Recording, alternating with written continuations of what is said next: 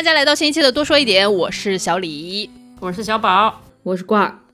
就我们今天要聊的，就是已经在万众瞩目 的这一部《黑暗荣耀二》。你这么说，特别像我们被万众瞩目，你知道吗？也是了，也是了。就是哎，我们要聊的就是这部被万众瞩目的剧《黑暗荣耀二》，但其实我们聊之前也是还是有一点点压力的。我不知道你俩哦，反正小李是有一点点压力的，因为我觉得大家对第二部的这个期待值都超高，然后评论区也有很多小伙伴期待我们聊，我感觉他们殷切的心情是希望我们大夸特夸，但是呢，可能小李并没有这样的想法，怎么办？我就很慌。哎，你压力大什么呀？我觉得就是。比方说这个剧的主创他应该压力大吧，对吧？第一季万众瞩目，你跟着一起压力大什么？果然也我们也万众瞩目了，对吗？哎呀，这个话不敢这么说。我是觉得，反正咱们先把调定这儿，然后大家如果觉得想听大夸特夸的呢，就先就就关了，就在这儿停下，不要骂好吗？后面的你不听你也不会生气。对对，其实这就是我们专门设置的一个叫什么？呃，弹幕保护吧，大家 就理解为这个功能。前面这一段的功能就是弹幕保护。好的，排个雷。嗯，哎，那你觉得我们还需要剧情就是介绍吗？还是需要吧？就是我们的老环节，小宝来一句话介绍。那这次真的就很简单了。第一季就是说，哎，那谁的仇报了吗？然后第二季那就是噼里啪啦全爆了，真的是噼里啪啦全爆了，放炮呢，噼里啪啦。真的就是就是那引线巨长，然后到最后夸夸夸全给你炸没，啊，你你知道那种烟花或者某一种爆竹嘛？就是它前面就有，它不是雷声大雨点小，它雷声大雨点也大，但是它就是快，还行吧。后面其实还是花了八集，而且是真正到了倒数两三集的时候开始就是全部引爆，但就是都压在最后最后三集里面全部引爆的，嗯。哎，你说的特别对，就是，就是过年的时候，就今年过年的时候，你看过一个非常好笑的 短视频吗？突然转到过年，我心里面在想说，哎，你说的很对，他的那个感觉就很像过年的时候放的那个鞭炮。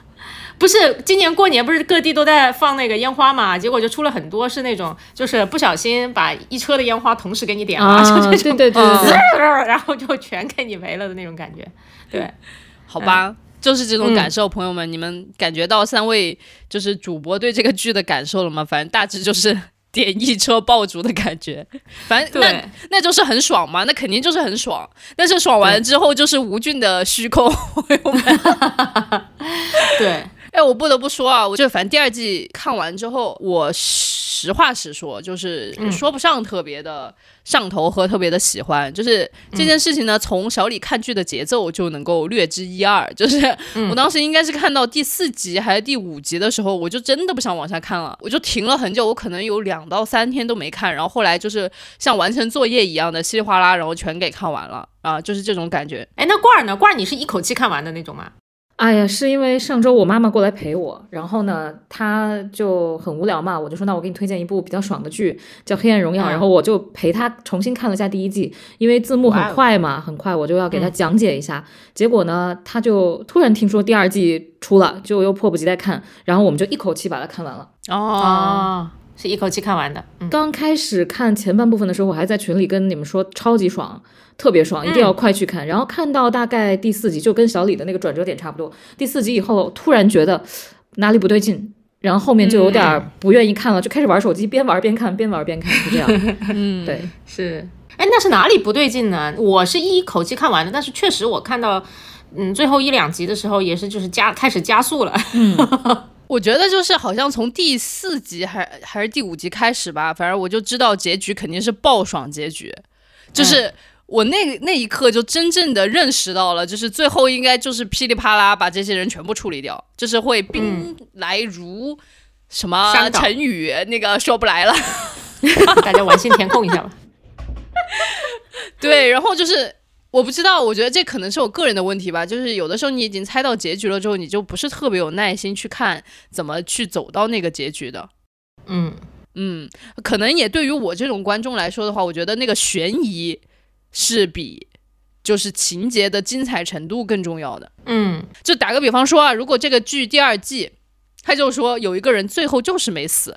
就是而且他还就是那个仇人里面，就是东恩的仇人里面有个人就是没死，而且他还有一张非常牛逼的王牌，然后会置东恩于死地，对吧？然后如果还有这样子的东西在，我觉得我好像就会一直愿意看下去。但基本上看到第五季的时候，我就觉得已经是肯定东安要把他们全部都用重庆话说叫“妈干吃紧”，就是全部都要清理掉哦。然后我当时就觉得不想看了。然后当然我必须得承认啊，这中间其实它的这些情节设置还是有很多很巧妙的地方，也有很多的曲折。就比如说大娘那一部分，就中间其实你还是看觉得到大娘也受了很多的苦，然后你一度可能也怀疑她是不是有。有可能会被那个颜真呃利用之类的，然后还有比如说女主的妈妈那一段，就是哇发疯哦，烧房子哦，是这。但是就即便有这么多的这些波折，我也觉得不是那么上劲儿，所以我也想请你二位，就是对吧？就是咱这节目里面一般都是小李最迟钝，我就想问问你们两个，帮我分析分析，就是为啥有这样的情况。嗯，OK，我说就是最近看两部剧，一个重启人生，一个是黑暗荣耀，我都得出了同一个 很令人无语的结论啊，就是做人真的要有目标，对吧？那个是有重启人生是有一个目标的嘛，然后这边复仇的目标其实更明确，但是这两个目标又特别不一样，就是呃，比方说重启人生，它的目标是在整个剧的过程当中是翻了几番的，嗯啊，就是。没有没有那么容易实现，它不是一一条线实现的。然后同时它中间也变了，对吧？先是自己要积德，然后后来它就变了，然后变成了我要去拯救朋友。但是黑暗荣耀的目标是从头到尾没有变过的，就是我要弄死他们，我要弄死他们，我要弄死他们，你们这些恶魔通通去死吧，对吧？就是没有任何的变化，所以这个就会给人会觉得单薄了一些。就是第二季，然后还有就是重启人生里面，他在实现目标的过程当中。呃，这个剧用了非常多细碎的日常去填满了这个这个整个过程，嗯，朋友之间那些无厘头的聊天啊，然后偶然发生的一些很温情的事情啊，但是《黑暗荣耀》本质上是缺乏这些日常的。第一季里面还有他和大娘的一些。稍显温情的对话哈，然后到了第二季就更少了，而且就第二季还撒了一些工业糖精，嗯就可能有人真的很爱看，我相信就是大数据分析下来，然后这些肯定是有人非常爱看的，但是对不起，就是看到工业糖精那里，我真的很出戏。你说一说让你出戏的工业糖精是怎样的一颗糖？就是我不太，我真的不太记得，他们反正拥抱了，好像也接吻了哈。对，然后那个拥抱，我的妈呀，拍的真的是太生硬了，就是那种。你你觉得只有颜真和女主的拥抱才会是那个样子？你知道有多僵硬吗？就像抱着一个稻草人一样。然后，而且那个僵硬是我马上就要掏出一把刀扎死你那感觉。我不知道是不是男主太紧张了，就不敢抱女神还是怎样？真的，你们有那感觉吗？嗯，反正是没有 CP 感，没有 CP 感。对，嗯，不是。你刚刚说的这叫演技上面的这个让你出戏嘛？其实那一段工业糖精让我最出戏的就是，如果一个人在我以为要跟他开启一段新的人生的时候，他突然离开了我，然后过了六个月，他又突然出现在我家里面，还一副什么都没有发生过的样子，老子才不要抱他，我一定要暴骂他一顿，好吗？就是完全没有逻辑啊！小李，那是你啊！就是我发，你们大家有没有发现，小李是一个完全不可能被 PUA 的人？嗯，确实，对，完全不可能。可是你们都说我是卑微霸总，卑微霸总不就是一个被 PUA 的人吗？不会啊，你自己 PUA 自己，但你不会被任何别的人 PUA。是的，是的，是的，你还是有霸总的那个霸的。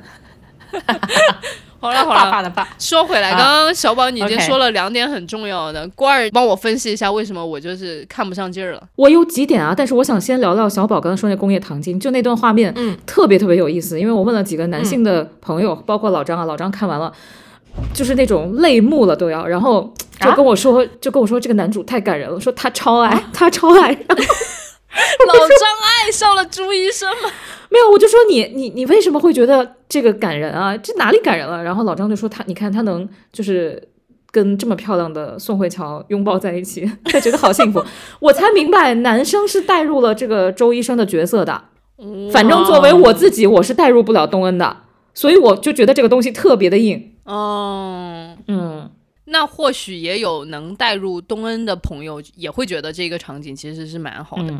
对，可能岁数大了吧，反正磕这种，尤其他们两个可能岁数差距又有点大，还是能看到年龄差的，你就会觉得有点为啥呀？为啥要给他配一个这种比他小快二十岁的人说是前辈，就有点奇怪。然后你就觉得两个人的演技也不在一个层次上，没有好坏啊，就是不在一条路上，所以就会觉得有些奇怪。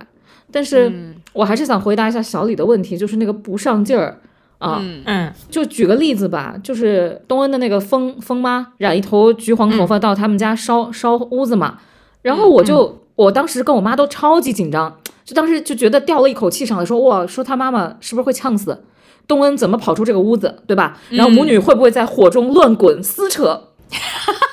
乱滚也太有画面感了吧，对吧？总有一个人是要伤的吧，要不然你放火干嘛呀，对吧？然后结果最后镜头一转呢，俩人都坐精神病院里都特别完好，嗯，你就觉得，然后你那口气被吊上来，就啪就坠到地上了，你就说这啥玩意儿啊，对吧？啥玩意儿？那除了这个屋子被熏黑了，有造成什么结果吗？没有，嗯，然后更让人诡异的是，那个摄像头被熏成那个德行了，他竟 他竟然他都黑了。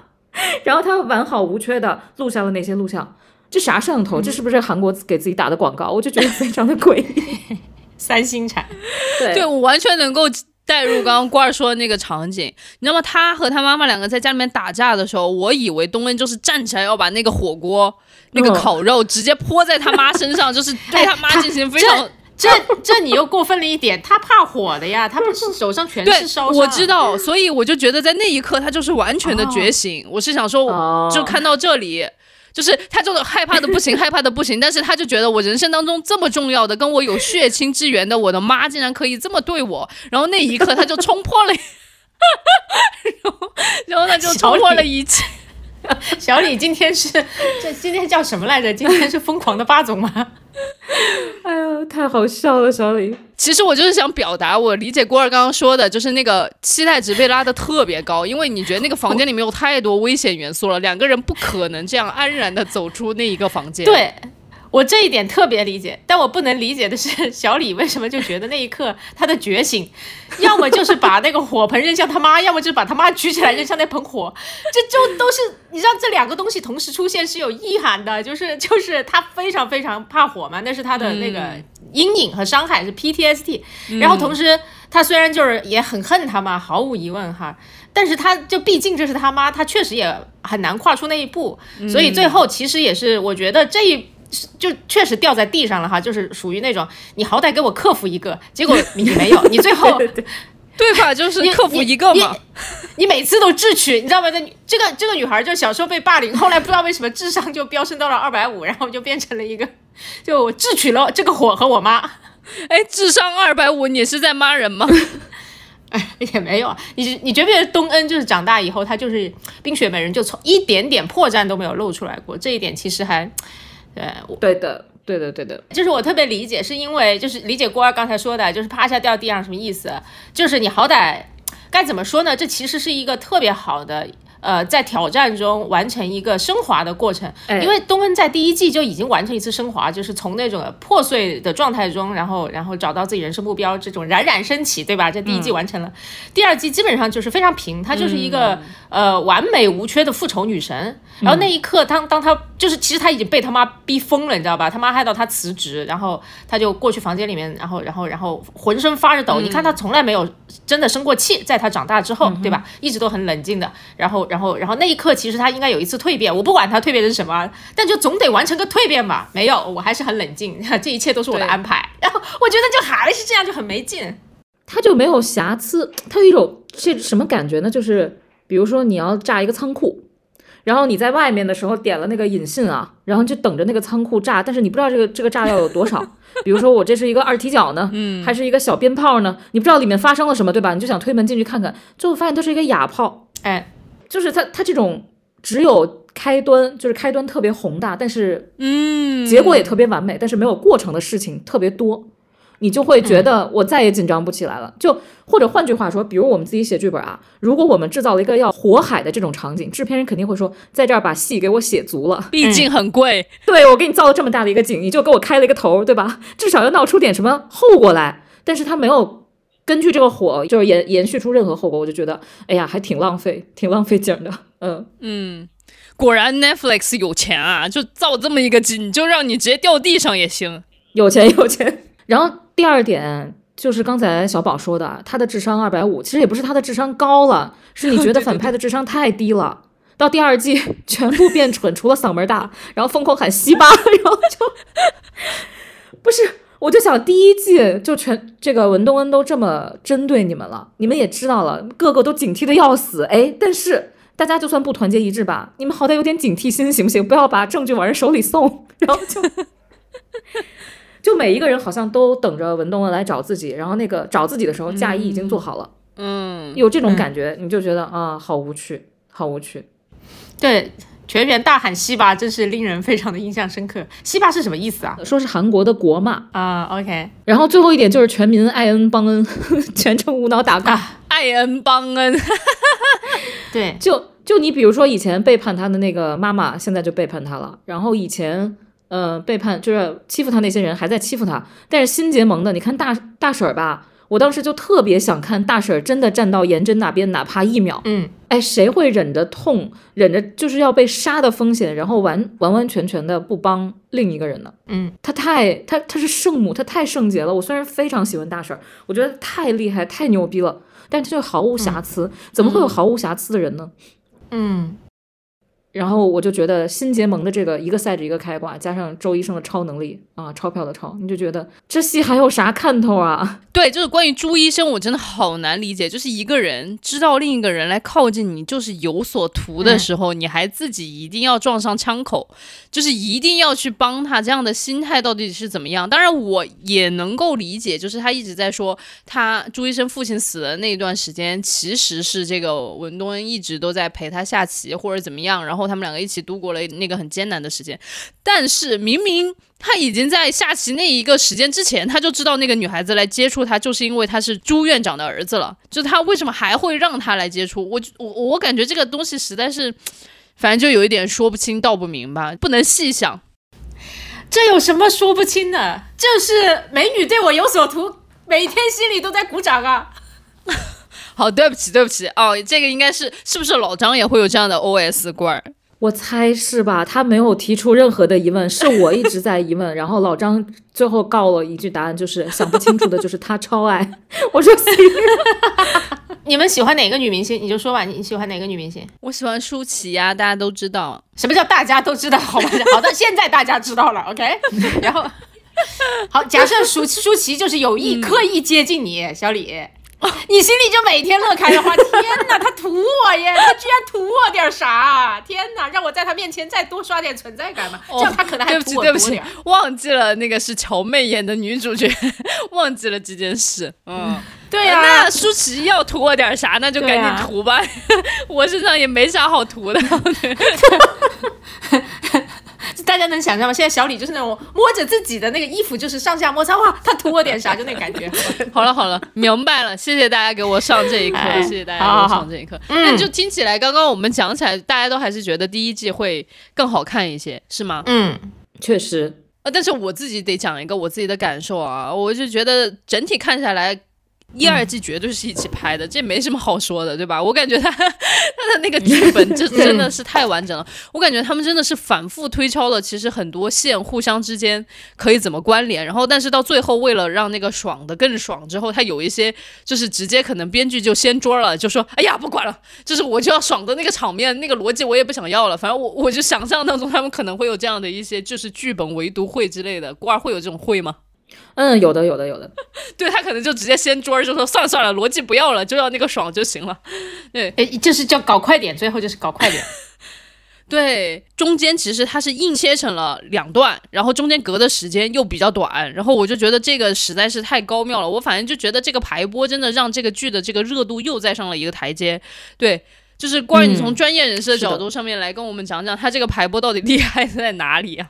编剧啊，其实完全不懂排播，我只能从观众的角度来说，如果一口气放完这十六集的话，我觉得大家的反应不会有现在这么热烈。嗯，其实他你能看到一个很好玩的现象，很多人都说第一季更好看，然后但是第一季的分数其实是比第二季低的。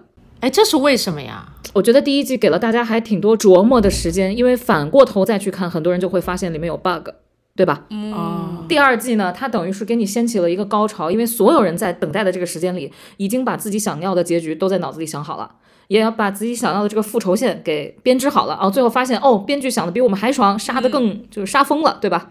所以大家就被这种情感加那种等待的那种回应叠加在一起，它就变成了一个很大的这种浪花。我不知道等这个，因为现在分数其实已经从九点四掉到九点二了嘛，就不知道大家冷静下来会不会这个分数还会跌。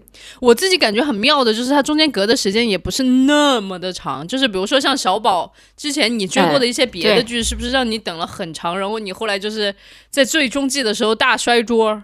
对，就那个《权力的游戏》嘛，嗯，嗯，《冰与火之歌》，看到后面就明显感觉到它的加速啊，也有乱加的，就是编剧哈、乱加速的这个原因，就是前面六季兜兜转转都遇不到的人，然后最后全部给遇上了，你能信？对吧？然然后你就是是那种一辈子，我天哪，我都遇不到他，世界这么大，然后这么多命运的这个波折，咔吧全给你凑在一起。就是前面流浪，然后可能三季才走出去大概两站路，我随便举例哈。嗯然后最后那个最后十分钟的时候，然后跨越十个地铁站就过来了，就那种感觉特别明显。这次也有一点点像，就是我就觉得后面死人死的又快又频繁，就是那个市民市的人好像都要死光了一样。啊，是的，该咋说呢？我觉得第一季比第二季好看是是很正常的，因为第一季就是塑造人物，第二季就是在消费塑造出来的这个人物了。那塑造人物其实大家的那个体验都是往上走的嘛。当你消费的时候，里面但凡有点问题，你就给他减分，就给他减分啊。嗯所以是是这个样子。第二季真的所有人物在。再没再也没有遇到让他们成长和让他们在观众心目中的印象能够更深刻的事情了，就再也没有遇到过这样的事情了。我就就着小宝这个话说嘛，我觉得第一季的人物铺垫还是带来了一种诗意吧，比如大家都记得很清楚那个晚霞，说什么破晚霞啊美成这样，你就会觉得大婶是有魂的。然后嗯。包括东恩跟大婶的几次交流，他不敢笑啊，怕自己忘记仇恨啊，不敢拍照啊，然后又勇敢的迎着那个镜头的闪光去微笑，你就会觉得这个这个人特别的可爱和坚定。第二季你就感觉他们都在跑图，都在完成自己的任务，对，就对。就变成 NPC 了，然后东西也塞的特别特别多，你就感觉人有点没有发挥空间吧。嗯，我我还有两个疑问啊，一个疑问是东恩跟大婶是不是刚开始结盟的时候是帮着互杀，嗯，但是后来你就感觉好像东恩到最后也没有帮上大姐杀老公，最后是大姐自己设的局。嗯我我觉得这里我反有一点不确定，但是我可以稍微分享一下，就是当时有一一集，就是这个大婶儿被她老公打得非常惨，然后呢，她自己就呃蹑手蹑脚的，就好像在她老公面前要去拿一个黑色的包，然后结果拿那个黑色的包呢，她老公就是一下子就抢过去，就看到那个手机里面的内容。就我理解当中，其实这一个环节应该是东恩帮她设计的，就是跟她说，你就跟。嗯，东恩就跟大婶说，嗯。你就让他看到这个手机里面的内容，就是你就跟颜真他妈说，我已经知道颜真杀人了，然后你就可以通过这个方式来威胁他得到一大笔钱，就是他故意表演给她老公看的。但是我不得不想说，就是这个环节就让我觉得。哇塞，这他已经不是比人家多想一步了，这真的是比人家多想了一百步啊！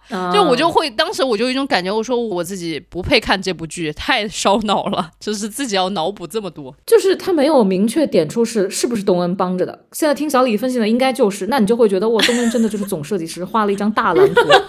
而且而且这让我想起了一本推理小说啊，是我最喜欢的一本推理小说，叫《洛心赋之礼》，就讲的是。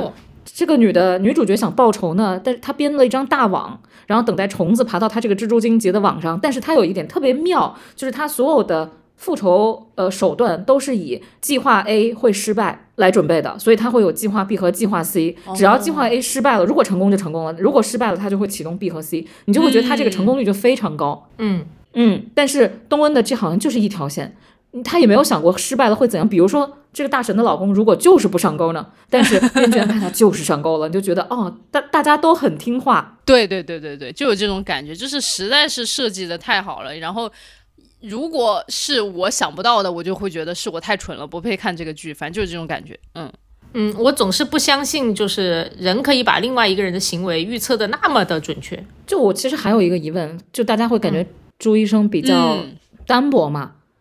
你看他他们两个的交往过程让我有一点特别想不清楚，就是东恩早就发现那个信了，知道他、嗯。他心中那个心结是这个三七二四是不是这个号，就是他那个监狱号，但是他从来没有问，或者说，比如说周医生每次都闪躲的时候说我就要去一个很远的地方，他也从来没有正面问过是不是就是这个人，但其实这个医生帮了他那么那么多，对，然后你就觉得哈，就是你不是说你喜欢人家吗？你不是说你走了是因为爱吗？为什么你你的爱就这么点点，然后就也没有真真正的跟他交流过这个问题？这个其实也让我觉得有点奇怪。然后、嗯周医生第二个疑点是他其实能帮东恩干非常非常多事情啊，很厉害，但是他自己在自己的复仇线上其实没有走出哪怕过半步。就每一次他跟那个那个罪犯说：“你等着，我一定会报仇。”但是 失败了，就这种。我 我不得不说哈、就是比方说大婶也是一个很好的执行者啊、朱医生也是很好的执行者，但东根真的就是总设计师，大家没有总设计师都不会干活了，你知道吗？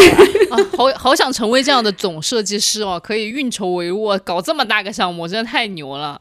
我对这件事情没有任何的信心，我跟你说，就是就是人性就是最离谱的东西，因为如果他真的那么容易预测的话，前面一切的悲剧都不会发生了。倒也嗯是，的，是的，是的。对啊，就我总是觉得，就是当一个人想要去特别精细、精细的谋划某个事情的时候，是很容易出现一些搞笑的东西的。嗯对，而且会非常好笑，就属于那种你挖一个坑，就小时候看动画片，你挖一个坑，在上面铺了点儿东西，然后等着坏人走过去，坏人走过去，那坑根本就没有陷下去，然后你就去检查那坑怎么了，然后你就陷下去了。没错没错，是这么个意思。对，所以刚刚其实我们已经讲了一些就是细节，让我们觉得就是这个设计感过重了嘛。你们还有没有什么细节要补充的？呃，我有有有一些不理解哈，我这里面有蛮多我不理解的东西，就是比方说哈，这里面有一个跳大神儿的人，哈，大家不知道看大家看过没有？有没有印象哈？就第一季里面出现了，然后是那个颜真的妈，然后很重要的一个呃。干坏事儿的合作伙伴，因为他们利用这种跳大神的事儿去介绍一些年轻女子给一些老男人认识哈，就做一些权色交易。我不知道为什么跳大神还可以做这种权色交易，真的，你们要搞权色交易，中间为什么还要套一个 这样子的这样子的壳？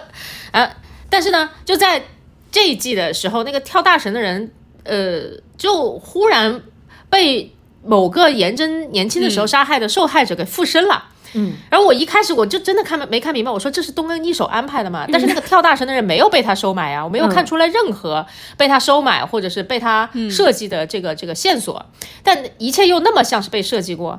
然后我后来还查了一些小红书上面的那些资料，大家就信誓旦旦的说那一刻受害人是真的出现了什么的，那一段就非常不合理。因为一个特别精心设计的复仇过程，如果混入了这种神神怪怪的东西，这个故事的逻辑从一开始就嗯就就就根子上面就动摇了。嗯，因为你想想，女主为什么要那么费尽心思，花那么多年，努力的去学习、去考试、去存钱啊，去收集线索、去设计陷阱啊等等，她她图啥？她不如一上来就就修行，你懂我意思吗？然后把受害者的鬼魂招出来，然后一一一下干掉所有人，那不就完了嘛？对吧？用受害者的鬼魂吓对吓死罪犯，不就全结束了嘛？所以我觉得最后一刻就。虽然那一刻吧，我觉得是有一些有一些可能可能是想文学性的表达在里面哈，就就是受害者的冤魂，然后就天上飘白雪那种那种感觉的。但真的那一秒，我真的就是很困惑。这就是刚刚郭二说的呀，全民帮恩爱恩，就是连跳大神儿的都看不下去了，都得神助一把。对，老天爷都看不下去了。嗯，也也懂了，因为前面铺垫了，就说就是东恩说神一直不站在他那里，然后那个老太太，那个房东老太太不就说神也有犯错的时候吗？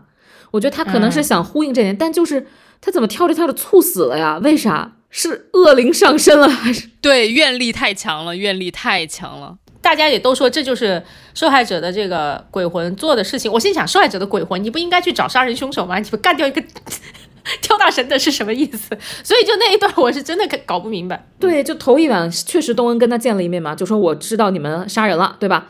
但是你也没拿出证据啊，你只是看到了而已。然后这个神女就特别害怕，对吧？就就受到东恩摆布了。我就真的觉得这块儿嗯蛮蛮奇怪的，能懂它的寓意了，但就感觉很生硬。嗯，寓意懂。反正我还有一个，这是你刚刚说的一个细节啊，你不太理解的。我还有一个细节就是，呃，何道英这样的霸总为什么能够接受他的女儿是别人的女儿这件事情？我理解当中，就一般的直男就是他应该都完全没有办法接受，就是自己的小孩是戴绿帽来的，但是他竟然能接受哎，而且最后那个镜头，他就是高高兴兴的带着何一帅，然后就是出国了啊，而且他还刚刚杀过人，就刚刚把全在军杀了，然后就 那确实会高高兴兴的。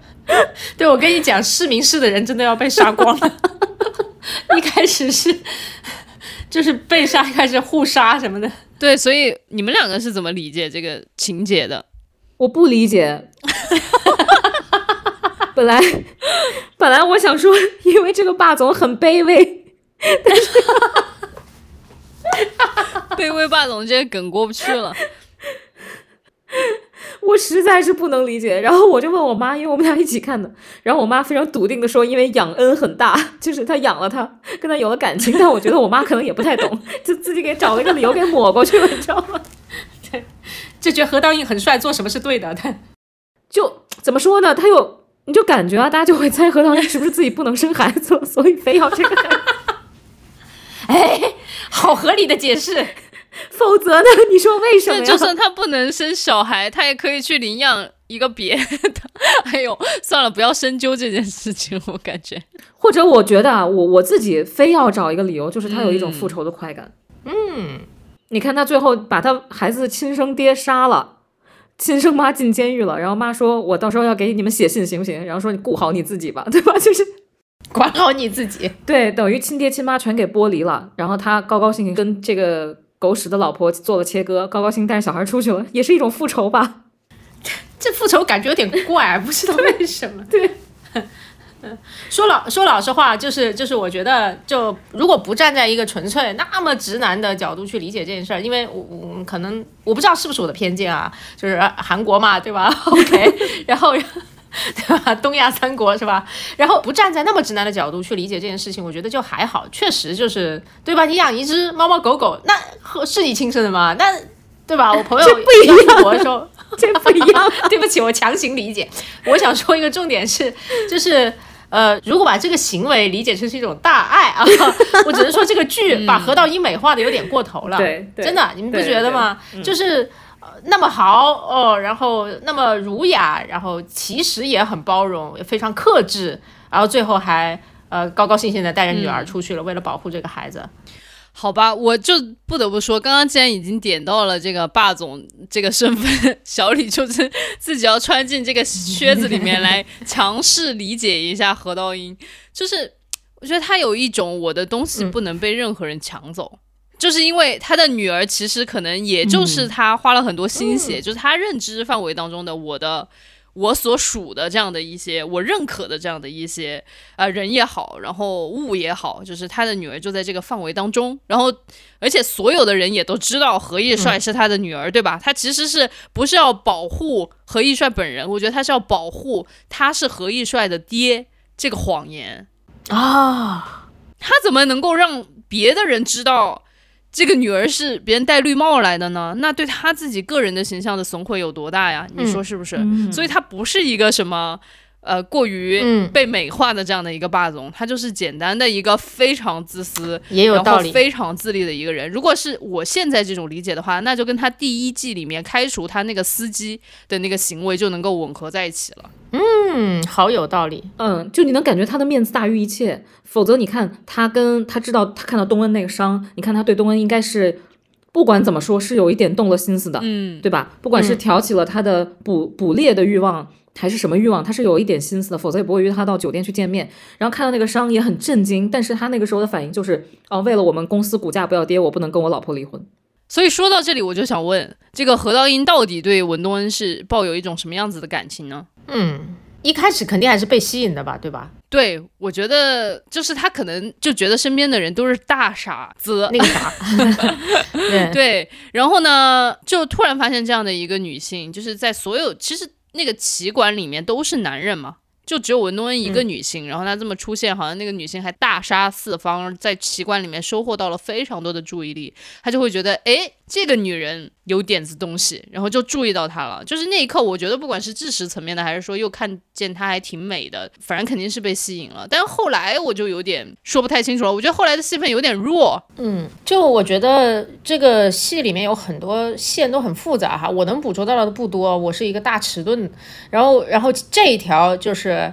呃，何道英对文东恩的感情线其实到后面就弱化了，然后我觉得那里面何道英就基本上只剩下说，天哪，我老婆是个疯批，我该怎么办？他只剩下他自己要决定，他他要决定的事情就只剩下这一件，他不用再决定他需要对文东恩抱有什么样的感情了，所以就这条感情线是没有掉了，我就觉得，还有包括呃何道英和那个呃颜真的女儿，他那个女儿在第二季。开头的时候已经有一些变坏的迹象了，不知道你们观察到没有？嗯，然后在家里面穿那个他妈的那个鞋子走来走去，然后对呃家里保姆的态度不是很好，然后发现自己看不清红和绿，然后就把电脑给扔到水里，反正就那那个劲儿已经开始不对了。但是后来他又没事儿了，就跟他爸开开心心的出国了，那也是没有掉的，所以我就觉得嗯。嗯，就那种感觉不是很对劲，嗯，然后包括这边就是刚才说到嘛，何道英对文东恩的感情其实也是就有点轻微的不了了之。我我就说，就说当他发现这个女人是他老婆当年的受害受害人，并且还刻意接近自己的时候，那一刻他那感觉就像发现自己喜欢的女人是自己同父异母的妹妹一样，然后就，然后对吧？然后就你只能。不怎么样，你知道吗？就是当你发现你自己喜欢的女人是自己妹妹，然后你不能怎么样，你就咒骂了她也，然后就完事儿了，没有了。嗯，这这也是一样的。怪儿觉得呢？我看反正挺多人猜，就比如说，嗯，文东恩不是之前想学建筑嘛？然后这个何道英不是建筑公司的老板嘛？就猜如果他当年学了建筑，是不是就能跟何道英走在一起？我觉得就千万别做这种想好多霸总梦，因为我觉得他讲的是一个宿命问题。即便他是一个学建筑的这种小职员，你看他吃的那个东西，他觉得是那种生命的来源，那个饭团子。然后何道英就说碳水太高，碳水量太高了，我不吃。就他们连吃的食物的阶级都不在一个层面上。你怎么可能？这两个人怎么可能走在一起？而且一个是这么自私自利的人，嗯，怕影响公司的股价，他可以无限包容他老婆，就最后还给了他两条路。当然，他老婆就疯到有一点，你也觉得不太理解啊，就是为什么要疯成这个样子？是给你一条活路你都不要，嗯，否则，你看真的是到这个时刻还还说我给你一条生路，你就觉得这个男的真的不是一般人。可能也是肩上确实背负了太多，对吧？就是我们我们仨谁也无法想象肩上背负这么大一个集团，对吧？就是股价就是一切，股价就是我所有员工的金饭碗。这个反正我们理解不了，我觉得也挺正常的。嗯，除了何道英的这种有钱我不太能理解以外，其实。就是咱们这个朱朱医生朱汝镇，他的超能力我其实也不是太能够理解。就是首先我得说他的家实在是也太奇怪了，就是这么高的层高，大家住着不冷吗？哦，对他那个房子，就是我在第一季的时候我就觉得这个房子有点刻意哈，而且他很显然他要么就租了个美术馆啊，然后要么就租了一个。就类似于公司大堂，然后作家，然后到了第二季的时候，我我就知道哦，你为什么要这么干了？是因为那面巨高的玻璃墙下雪真的很漂亮。嗯，但是你们俩有没有？你们有没有想象过，它的那个玻璃墙外应该是一个怎样的花园，或者是一个怎样的围栏，你的隐私才能够得到保证啊，朋友们？对，看拍出来了，是挺高的，所以其实就是他要的只是一个空间吧，啊。呃，刚才我以为你要问，那你有没有想象过那么高的玻璃幕墙外面下雪，然后这个保暖和隔热 是怎么做到的？想很细，问的太细了，也是问的太细了。挺多人其实有点诟病男女主，虽然很多人也磕得很疯啊，但是很很多人是诟病。你看，就是说本来大婶跟东恩在第一季就是那种女人帮助女人，然后嗯互相依赖、互相伴随这种这种关系，你就觉得很有力量嘛。然后结果到了第二季，这个朱医生一上来就开始撒钱。开了一个新诊所帮他，动不动就买了一个这个殡仪馆帮他。你说谁能一下掏钱买个殡仪馆？这个让我真的百思不得其解。买一个八宝山吧，这是不是这种感觉啊？但我觉得 编剧还是稍微找补了一下，就是他说这是一个废弃八宝山，就是它不能是一个在运行的，在运行的这个肯定是买不起了。买一个八宝山真的是笑死我了，就就给就给人真的是好浪漫的礼物啊。哎呀，反正总之他就开始撒票子了，你就会觉得哪里都用钱，然后哪里都不缺钱，都可以用钱填平。很多人就觉得他这种超能力就是玛丽苏，因为你就感觉女主遇到的所有能用钱解决的问题都不再是问题了。但是小李还是想弱弱的问一下，究竟 玛丽苏是一种怎样的套路？对，就是我我我们不 OK，但肯定很多人还是挺喜欢的，嗯，这种感觉。你没有回答这个问题啊，就是玛丽苏到底是怎样的套路？我以为你问挂儿呢，问我干什么？我怎么知道它是一种什么样的套路？他也没有套到我。玛丽苏就是不卑微的霸总爱上你，我不相信有这种事情会发生。不卑微的霸总就是何道英，他不爱任何人。对呀、正常的霸总其实就是这样，但是他会。比如说啊，文东恩如果第一季吸引了那个何道英说啊，女人你引起了我的注意，然后后面全程守护，对吧？默默帮助，然后文东一露肩膀说我伤了，然后何道云说我娶你，哎，这就是玛丽苏。就是怪儿的编剧实力在此刻简直是没有没有没有三言两语就不要羞辱我。这不是编剧，这是胡扯，这是非常，就是挂儿是非常知道是怎么样编是胡扯的。嗯，对不起对不起，一下暴露了。哎哎，那五十度灰算是玛丽苏吧？啊，对对对对对，啊，嗯，黄片玛丽苏举两部黄片，你再举两部你看过的玛丽苏小宝，就是那个吸血鬼，那个叫什么来着？暮光光之城。之城。啊，对，《暮光之城》哇，我看了全套啊，一天之内 吐血啊，第一集都看不下去，我都不知道我我是怎样把后面全看下来，但不要紧了，对对，OK，我知道大概是什么样子了，就是男主极尽完美，并且无条件爱你。然后他所有的完美，然后在你就是理论上他的完美应该搭配着他极强的逻辑和智商，嗯。但是不知道怎么着，他遇到你，然后他完美中的那一部分逻辑和智商就全认了，对对对对，他超爱超爱超爱。对，超爱超爱，不是，但是我就还是帮朱医生稍微说一说话啊，就是因为我觉得这也是编剧非常用心良苦的一一面，就是他还是帮他的完美当中安插了一点点，就是他内心巨大的黑洞，也就是他爸爸的去世。就他爸爸的去世，他一直觉得隐隐约约觉得是自己引起的，然后结果到最后不是跟那个他恨的那个杀父仇人面对面的时候，那个杀父仇人就说了真的是很恶毒的话，他说就是因为你，你爸才会去世的。但我就觉得你你看这也很妙，就是你你也是一个大学生，是不是？这个朱医生，你好歹，人人家是一个三十六七了都，呃，但是他爸爸过世的时候，嗯他应该没有特别大，他可能二十多岁，还嗯在、对对对，还在当实习医生哈。对，然后他是个疯子杀人犯，他说你就是我杀你爸的原因，是因为我想就是就是可能我想看到你急匆匆来跑来看你爸的样子，所以。就那那你怎么说呢？我们有句话叫“原因的原因不是原因”。那他说他想见你一面，所以把你捅死，你还自责呢？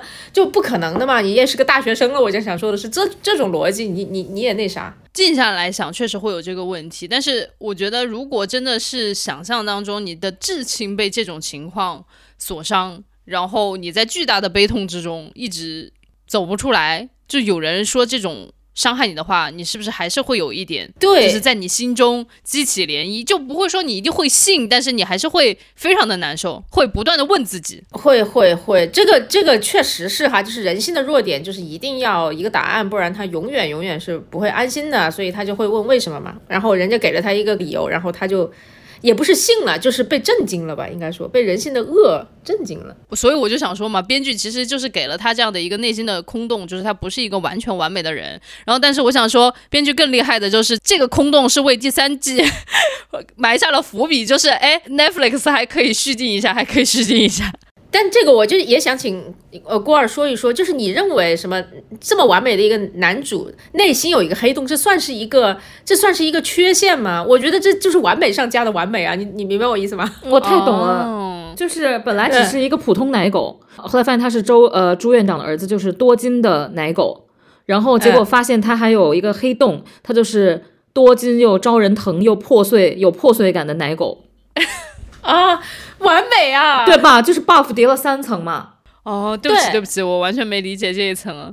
哎，你看哈，你看那个玛丽苏的，就是巅峰之作，应该是五十度灰哈。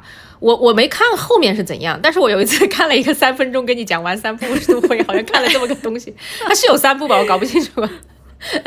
就反正他呢也说到男主啊又多金，然后又又又那什么，又超爱这个女主，但他也有一个黑洞啊。对对对，他那个黑洞好像就小时候受过一点什么，我不知道是情绪上的虐待还是怎么样，所以他才对 SM 有着极其强烈的这种这种需求。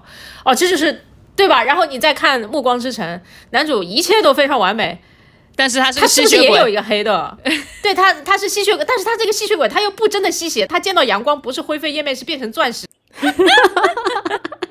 这算什么？然后，然后，然后他也有一个黑洞，其实无非就是我活太长了，我身边所有的人都会先我而而去嘛，就是要不不断的搬家。哎呀，就是这种对郭二懂的，这根本就不是什么缺陷，这就是完美中的完美。哦，学习了，学习了，就是这个，你看啊，咱们刚刚说的这几部，不管是电视剧还是电影也好，这个时间跨度其实还是有点年头了，对不对？从《暮光之城》一直到咱们的那个五十度灰，再到咱们的《黑暗荣耀》，这起码跨度有二十年了，有没有？有吧？差不多光。之城，嗯对，结果二十年，玛丽苏还依旧如此盛行，如此好用。玛丽苏就是，你就看，你知道乙女游戏吧？就我们国产乙女游戏有三大呃很难翻越的高山啊，它就是给你塑造，一般是四个男性，四到五个完美男性，不知道咋就爱上了平凡的又努力的你。你看这种平凡又努力的我们，在公司就是跟男同事肯定是互相嫌弃，对不对？可能有什么转角 转角遇到爱，不可能，不可能。就这种东西就会让大家做梦。嗯，那么那么上次我说过那个性幻想嘛，就是你对纸片人有性幻想，你懂了吗？就是就是自诩独立女性，但是你还是会对这种完美无缺的男的，然后每天跟你说早安晚安啊，然后愿意给你花钱，在关键时候保护你啊，无条件站在你这边啊，无条件支持你啊，又长得美又有钱，当然钱有钱也是假的啊，但是给你提供了那种巨大的情绪价值，你怎么可能不爱他们？嗯，哦，还有一点就是，之所以完美，就是因为他内心那个黑洞只有你能填得上。对对呀、这就创造了一种你跟他能够连接的一个非常重要的原因，对吧？确实就是解释不通嘛，解释不通为什么这么完美，然后菲菲偏偏要爱上你，那就是那他那个黑洞，这简直就是为你量身打造的，形状都一样，哎，你整个人对吧？身高，比方说咱身高一米六六，然后往咔往里面一卡，就卡住那个洞。确实是，所以我就觉得做游戏特别了不起。你想，它里面有四个男主角，四个男主角分别有四个黑洞，所以你身上有四个能力，分别填满这四个黑洞。哎呦，太厉害了，太好厉害厉害了！嗯，我以前小的时候，其实看这种，呃，我我就是理解了这个玛丽苏的这种套路吧，我还是会留就是马料水水的，就是大家知道，就是被感动到了，然后还是非常的相信这个世界上有这样子纯洁和一对一的好爱情的，然后结果我现在再看，我可能也是真的年纪到了。我看的时候真的就是会有很多的问号，就是如果如果我是带带入的东恩的话，我脑子里面就会问为什么是我，为什么是我，为什么是我？卑微的霸总又来了，因为你是宋慧乔，因为你是宋慧乔啊！哎呦，笑死了，笑死！我到三十三了，今年，然后看这个霸总文啊，有些真的写的文笔很好的，不是那种劣质的，还是会觉得嗯好感动，相信这种纯爱。但是，但是现实生活里该骂男人还是要骂男人。我希望大家把这两个事情分开，好吧？它就是一个娱乐产品。因为因为之前有一个争议很大的事情，就是问女性主义看不看霸总文，嗯，说你们哦，嗯，然后我现在就说，虽然我不是我不是什么主义啊，但是我觉得这两件事情确实要分开啊，确实要分开。那那当时是是一个男性问的嘛，我当时特别想反问这个男性，对吧？你们经常看 A 片，A 片里面有那种非常呃流行的风靡的强奸类型，我说，但是你们看完了也不会强奸女性，对不对？所以这两件事情 是可以分开看的。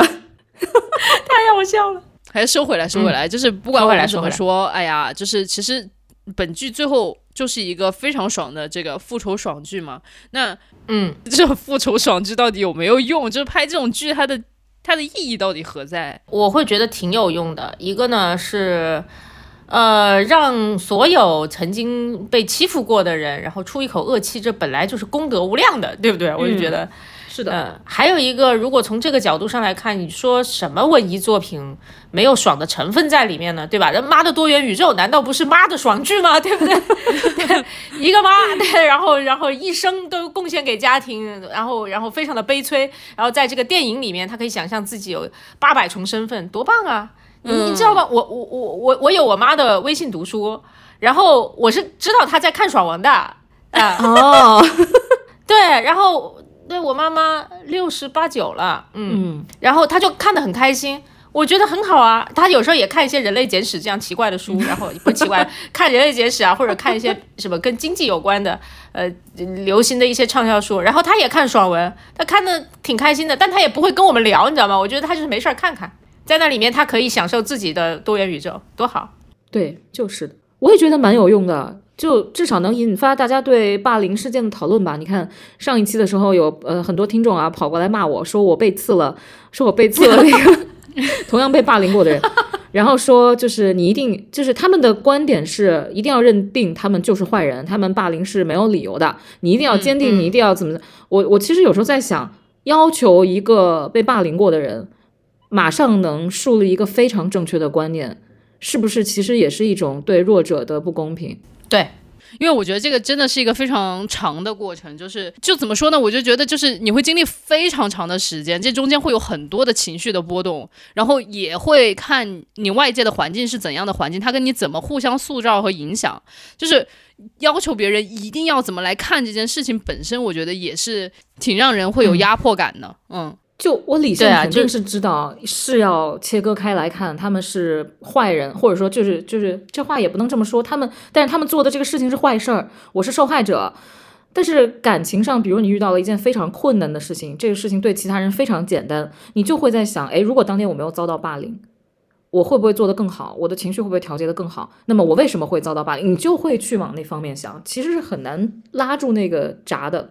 嗯，就好像这个剧里的那个医生，对吧？他其实也会不断的问：天哪，是不是我的错？嗯，对我一开始我确实理性上面来讲，这么想真傻，对不对？但我也只最多也就只是觉得真傻，我从来不会觉得他这么想就是在给杀人犯递刀子啊，对吧？对 所以就呃，如果就是要求受害者，尤其是要求受害者，然后在那一瞬间就能把自己的想法调整到无比正确，那本质上就是一种对吧？就是要求完美受害者的一个状态。没错，呃，我觉得，哎，对完美受害者的要求现在已经升级到怎么说呢？原先是要求他行为无瑕疵，现在要求他受害之后思想还要刚正，然后我就觉得很难。其实就是上野千鹤子说的恐弱嘛，还是恐弱。哎，是的，是的，刚刚大家都说了，这种复仇爽剧就还是挺有它自己的价值的，对吧？就是，呃，我自己看这个剧，其实引发我最大的一个思考，就是除了刚刚咱们说的那些价值以外，嗯引发我的一个最大思考是，东恩一门心思的把复仇这件事情作为自己人生的目标，对吧？当他实现完了之后，他就立刻想要去死。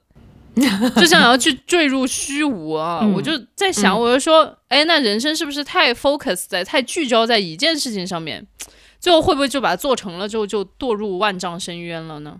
因为可能就是这个剧情摆在我面前，所以我当时就有一个这样的反应。但如果可能有下一个剧情，他做成了一件事儿之后，他再攀高峰，可能又我又会觉得，哎呀，我做成一件事情可以再攀另一个高峰。但至少现在这个剧引发了我这样子的一个思考。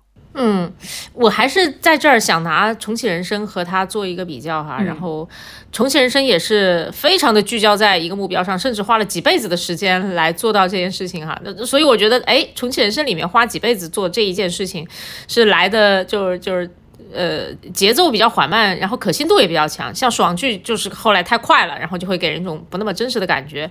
呃，但同时呢，这个重启人生还有一点好处，我觉得它确实就展现了两种不一样的人生，然后然后对待目标的不同的态度。在重启人生里面，那里面所有的人其实在去找到自己目标之前，是过过很多嗯漫无目的的生活的。嗯，嗯，所以你发现，当他实现这个目标之后，我们当时不是也有讨论嘛？就是实现了目标之后，然后就变鸽子。这 个小李说，我说他不会在那一瞬间实现目标，直接升华成鸽子的，他肯定还是要会有一些人生要去过的啊、就可能过到七老八十。但我没有想到的是，他们实现了自己目标之后，他们就跑回自己的镇上吧。啊，然后就过回了他们在第一辈子里面过上的那种生活，对吧？然后你都已经是飞行员了，女飞行员，我觉得在世界上都是罕见的。然后愿意回去当一个幼儿园的老师，愿意去当一个就地方上面的小公务员，然后每每周跟自己的朋友吃吃饭，然后陪着自己的家人到老，就这样。然后我我觉得之所以会这样也合理呢，是因为他们在自己。呃，第一辈子当中其实是享受过这样子的平和、温暖、幸福的生活的，就特别像是可以，就是就它其实是个隐喻，就是当你小时候被好好的爱过之后，其实你是不会因为某一个目标实现了，你就会感受到特别虚无的。你是有很多的叫做情绪资产。啊，人生资产放在那里的，然后所以所以所以就不至于会变得像东恩那样子，我目标实现了，然后我就站上当年我差一点轻生的那栋楼，我就说 OK，那我就再从这里跳下去吧，啊不，然后别人再塞给我一个新的目标的时候，我说 OK，那我可以活下去，因为我又有一个新的复仇目标了，就不至于那样。但我觉得东恩特别可怜，他代表了一种特别极端的情况，就是他从小到大都没有被爱过，然后我觉得就特别可怜，就是他从他他不曾他记忆中不曾有一种值得平淡过下去的幸福人生。嗯嗯，是的，是的，哎，叹息。我能理解吧，能理解，因为我感觉如果反正那像我们走出深渊的人，可能现在再回头看就觉得跳下去不值啊，对吧？跳下去你等于前面所有的努力都白费了，你值得更好的人生，否则你报了仇又是为了什么呢？但是我觉得身在深渊里面的人，就像我们刚才说的，他不会意识到这些的。他的那个一生都在，他可能花了二十年的时间就用力在这一件事情上。他的生他没有生活，你看他自己租的屋子里面只有一张床垫，然后之前是贴满了那个照片。他的生活就是这样的，是空的，就像他那个屋子一样。所以我就觉得，你想要求他不去死，倒是蛮难的。虽然周医周医生的妈妈出现在那儿非常的奇怪，嗯，对吧？好突兀，对，大家都尾随了他多久，我就想知道。就大家都觉得是巧合，但是能理解他的用意，就是小宝刚才说的，你你再给他一个目标，先让他活下去，然后可能在慢慢活着的时候，就发现了哦，朱医生是真的爱他，然后在感受到真正的爱以后，是不是他能慢慢缓过来？比如说这个目标在完成以后，他可能就不会再去死了。嗯。我我刚才说的东西就相对悲观一点，好像一个人小时候没有被真正的爱过，没有幸福的稍微幸福的哈，也哪怕是片段性质的这样生活过，那他未来就挺惨的哈。一旦没有目标的驱使，他停下来可能就只有死路一条。但我觉得郭二给了一种哎新的解法，这叫做在这个过程当中，呃，在这个过程当中，其实你还是可以有机会去重新体验一切的，就并不是三岁看老那种，嗯，我觉得还挺好的，嗯，确实。一本幸太郎写过一本书，大概的意思就是说，就再多活一活，一定会遇到好事吧。反正原话不是这么说，但大概意思就是这样的，就是你再往前活一活，一定会遇到好事的。我觉得我在抑郁症特别艰难的那几年，好像是靠这句话活下去的。嗯，哇，真好啊！我想起来最近网上疯传的鸡汤，就是杨紫琼拿奖时候讲的话哈，金球奖、奥斯卡，他讲一句话我印象很深刻，他就说：“哎呀，以前就是老有人跟他说，就是。”他的机会越来越少了，确实，随着呃那个年龄越来越大，也有很多人就叫他不要，就是再多想了，对吧？已经很好了，已经很好了，他以前的人生已经足够成功了，等等，他自己当然也这么认为。但是他在很年纪很大的时候，我估计那时候五十大几了，他依然在对自己说一句话，叫做“女孩跑起来”。啊，他说跑起来就会迎面遇到好事情。果然，他就说，然后我就遇到了这个电影。然后特别励志，我就对那个印象很深刻。第一，他说的是女孩，他从来没有管自己叫做哎大姐，他 说对吧？嗯，然后他就是说着女孩，然后还有就是跑起来，嗯嗯，天呐，你们俩上的这个价值实在是就是要飞起了。我就觉得就是女孩跑起来，以及郭二刚刚说的一一版新太郎说的那个。再活一活，总会有好事发生的。这两句话都送给我们，就听到此刻的听众朋友们。你看，哪怕人生是复仇，到了第二季，其实也会变得逐渐开始无趣啊！我觉得，嗯，复仇这么大的工程都会无趣，所以说好像真的需要不断的给自己找一些新的事情，一些新的目标。反正总之就是跑着去迎接那些新的事情和新的目标，然后相信再多活一活，就总会有好事发生。好事发生，是的，嗯。好耶，那我们这一集就结束在这里吧。反正小李也已经没有办法把这个架子从天上拉下来了，就让它飘在这里。耶，好的好的，好吧。那我们这一期就先这样喽。下一期聊什么？我们反正也还没有想好，等想好了再在呃公告区跟大家汇报吧。好的，好，那我们就这样了，拜拜拜拜拜。